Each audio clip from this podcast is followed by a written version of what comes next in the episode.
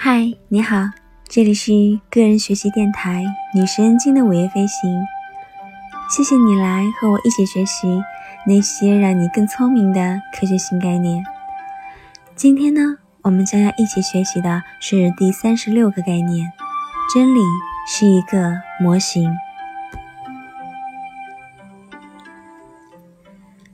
对于科学最为常见的误解是认为科学即寻求真理。但事实并非如此，科学只是在创造和检验模型而已。开普勒用柏拉图多面体来解释星球的运动，因为有行星运动定律、牛顿运动定律、爱因斯坦广义相对论的理论支持，他的理论在预测星球运动方面准确性很高。开普勒的理论并没有因为牛顿是正确的就变成错误的。牛顿的理论也没有因为爱因斯坦是正确的而变成错误的。这些连续的模型，它们的不同之处在于它们的假设精确度和应用性的不同，其真理属性却是一样的。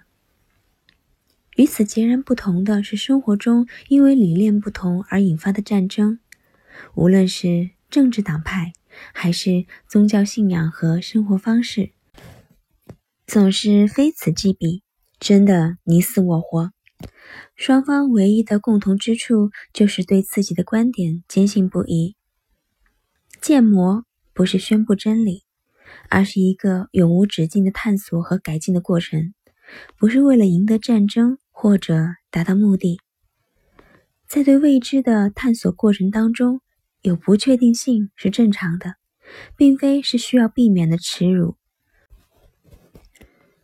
出现错误正是我们的机会，因为与预期结果不同，为我们改进原来的模型提供了机遇。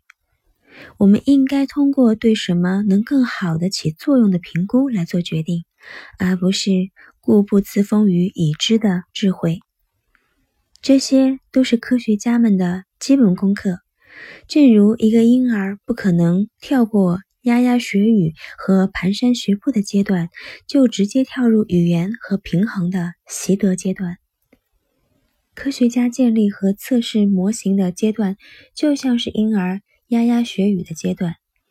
但是，天生的心理模型是无需专业训练的，我们生而有之。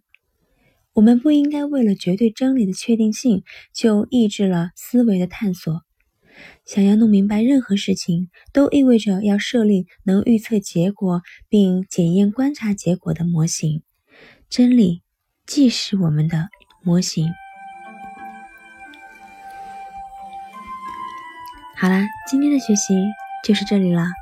希望你每一天都是开心的，也希望你每一天都有新收获。我们下一次再见了。